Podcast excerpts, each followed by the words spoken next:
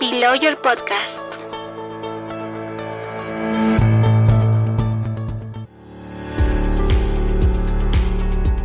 Buen día comunidad jurídica. Soy Manuel Casabona. Gracias por escuchar Below Podcast, plataforma de difusión del derecho corporativo y civil patrimonial. Be Sessions, monólogos. El tema de hoy es Chapter 11, ¿Forum shopping o una buena estrategia? Y en esta oportunidad tenemos el agrado de presentar a Renzo Rossi. Renzo Rossi es abogado por la Pontificia Universidad Católica del Perú. Adjunto de docencia en el curso de Reestructuración e Insolvencia en la Universidad del Pacífico y de Sociedades Anónimas en la Pontificia Universidad Católica del Perú es asociado de Rodrigo Elías y Medrano Abogados, especialista en reestructuración, insolvencia y liquidación de empresas, financiamiento corporativo de empresas en crisis, fusiones y adquisiciones y asesoría regulatoria, bancaria y de seguros. Quiero compartir con ustedes algunas reflexiones acerca de la estrategia que han venido adoptando algunas empresas latinoamericanas, incluida al menos una empresa peruana, de acogerse a un Chapter 11 en estos breves minutos quisiera reflexionar con ustedes acerca de las siguientes preguntas. ¿Por qué empresas no domiciliadas en Estados Unidos han elegido esa legislación para someterse a un proceso de reestructuración? ¿Es eso forum shopping? ¿Es una buena estrategia? Para ello debemos empezar explicando brevemente en qué consiste un Chapter 11, un procedimiento sobre el que tanto se ha hablado en estos últimos meses. En corto, un Chapter 11 es un procedimiento de reestructuración al amparo del capítulo 11 del Código de Quiebras de los Estados Unidos de América. Aunque con enormes diferencias, lo más cercano en nuestro país a un procedimiento como ese sería un procedimiento concursal. La solución de tres compañías latinoamericanas como Aeroméxico, Avianca y Latam de comenzar un proceso de Chapter 11 en Nueva York es una decisión muy interesante para poder enfrentar la dramática necesidad que han tenido esas empresas de realizar una reestructuración de sus negocios. Pero no necesariamente este camino es la solución para cualquier empresa. En base a la experiencia producto de, con el disclaimer de haber sido asesor legal de alguno en alguno de estos casos, puedo decir que la valla para que una empresa extranjera pueda solicitar su acogimiento a un procedimiento de insolvencia bajo las reglas del Chapter 11 son sumamente bajas. Para que una compañía pueda acogerse a un Chapter 11 debe tener alguna propiedad o bienes ubicados en dicho país. No se requiere que la sociedad esté constituida ni tampoco domiciliada en ese país. Ciertamente, las propiedades o bienes pueden ser bienes inmuebles, pero también pueden ser cualquier otro tipo de bienes muebles, como cuentas por cobrar, cuentas bancarias y, según he podido conocer en un caso reciente, hasta honorarios de vengados por abogados ubicados en Estados Unidos de América. Tampoco hay un requisito de solvencia, es decir, la empresa no necesita demostrar que es insolvente para acogerse a dicho procedimiento. Basta demostrar que está experimentando una situación de estrés financiero. Inclusive, si dicha empresa perteneciese a un grupo económico, bastaría que el grupo esté experimentando dicha situación de estrés financiero para cumplir con ese requisito. Ahora bien, que sea relativamente sencillo acogerse a un Chapter 11 no significa que todas las empresas que vienen enfrentando dificultades financieras deban hacerlo. Hay factores que deben ser adecuadamente merituados, sopesando los aspectos a favor y los aspectos en contra. Uno de los puntos más favorables de un Chapter 11 es la sofisticación de las cortes de los Estados Unidos de América. Ciertamente, las cortes de insolvencia en ese país tienen muchos años viendo grandes casos de insolvencia transfronteriza. La legislación de ese país también es moderna, va acorde con los tiempos en donde las empresas usualmente pertenecen a grupos de compañías transnacionales, por lo que dicho procedimiento permite conocer, someter a todas las empresas que pertenecen a un mismo conglomerado económico en un solo procedimiento, cosa que por ejemplo en el Perú sería imposible.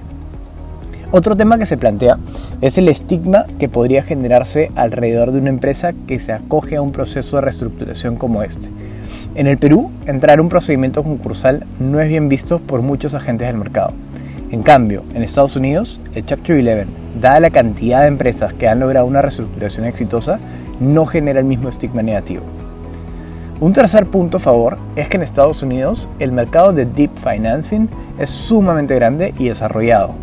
En el Perú, por el contrario, sería imposible conseguir prestada la cantidad de dinero que está consiguiendo, por ejemplo, Latam Perú en ese país, que asciende a un préstamo de hasta 2.45 billones de dólares.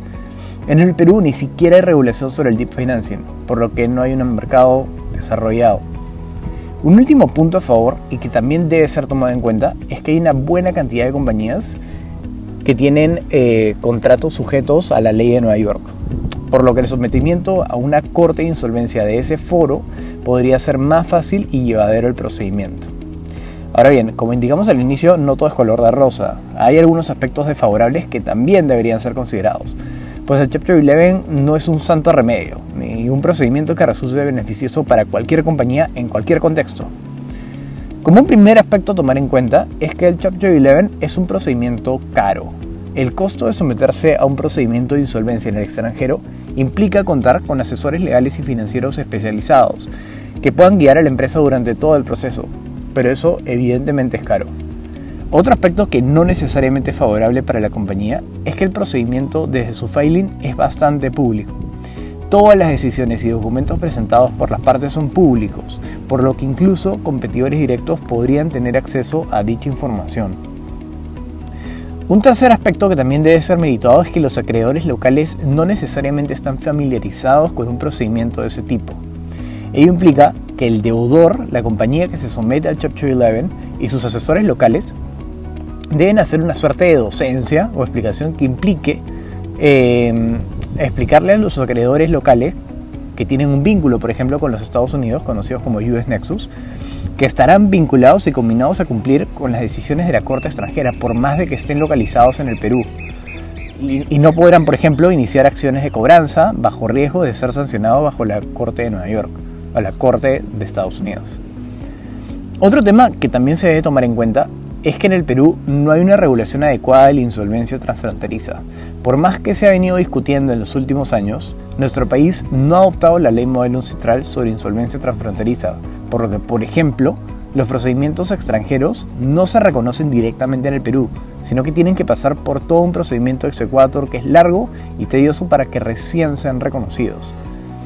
Un último aspecto pero por eso no menos relevante, es que producto de esta falta de regulación adecuada sobre la insolvencia transfronteriza, existe una divergencia de posturas acerca de la, posibilidad de que los concursos transfronterizos pudiesen ser reconocidos en el Perú.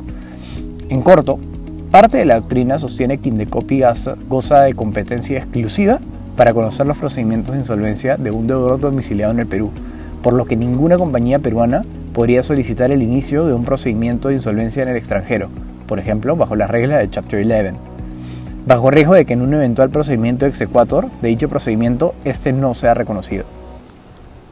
Quienes defienden esta postura se aparan esencialmente en lo que estipula el artículo 6 de la Ley General del Sistema Concursal, que establece las reglas de competencia territorial.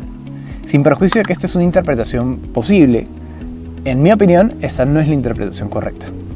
Si se revisa con detenimiento el artículo 6 de la Ley General del Sistema Concursal, esta no fija la competencia peruana exclusiva. De hecho, nunca utiliza la palabra exclusiva, sino que es una norma, a mi entender, de carácter indicativo que detalla qué autoridad peruana es la competente para ver los, que los asuntos sobre insolvencia de deudor en el Perú y que, por ejemplo, no sean ventilados ante el Poder Judicial, como sucedía antes de la reforma del sistema concursal en el año 92. Para que sea una norma de competencia peruana exclusiva, así lo debería decir expresamente y no lo hace en ninguno de sus artículos. Más aún, si sumamos a esa interpretación que los artículos contenidos en el libro DIRE sobre Derecho Internacional Privado del Código Civil sí fijan para determinados asuntos, como por ejemplo las acciones civiles por delitos, la competencia peruana exclusiva, y así lo dicen expresamente. Esa interpretación ha sido compartida por distintas empresas domiciliadas en el Perú que en los últimos años han solicitado acogerse a un procedimiento de insolvencia bajo las reglas de Chapter 11, siendo un caso reciente el caso de la Airlines Perú. Todo este problema parte porque no tenemos una legislación de insolvencia transfronteriza que sea acorde con los tiempos que nos rodean. A diferencia de lo que sucede en otros países como Chile o Colombia, por ejemplo, Latam Perú ha tenido que solicitar el inicio de un procedimiento concursal preventivo, el mismo que comenzarse estaría sujeto a sus propios tiempos y procedimientos y no necesariamente, como sucede en Chile o en Colombia, sería un procedimiento secundario sujeto a los tiempos del Chapter 11 en Nueva York. En buena suma, tomando todos estos aspectos positivos y negativos que he detallado, En mi opinión, una empresa peruana que viene enfrentando dificultades económicas puede encontrar en el Chapter 11 una herramienta de reestructuración moderna, eficiente, que sea atractiva y que sobre todo le resulte útil. Pero como toda la guía, no todo es un remedio all size, que pueda ser aplicado sin ningún tipo de análisis a cualquier empresa que viene enfrentando dificultades financieras. Sin duda, es una alternativa interesante y adicional a los procedimientos tradicionales concursales o al reciente parque pero para que sea aplicado tiene que merituar y tiene que tener en cuenta un adecuado análisis para ver si efectivamente los costos o los aspectos positivos superan a los costos y a los aspectos negativos. Muchas gracias a nuestros oyentes por escucharnos. Nos encontramos en un nuevo podcast. Below Your Podcast. No olvides seguirnos en nuestra página de Facebook y LinkedIn. Hasta pronto.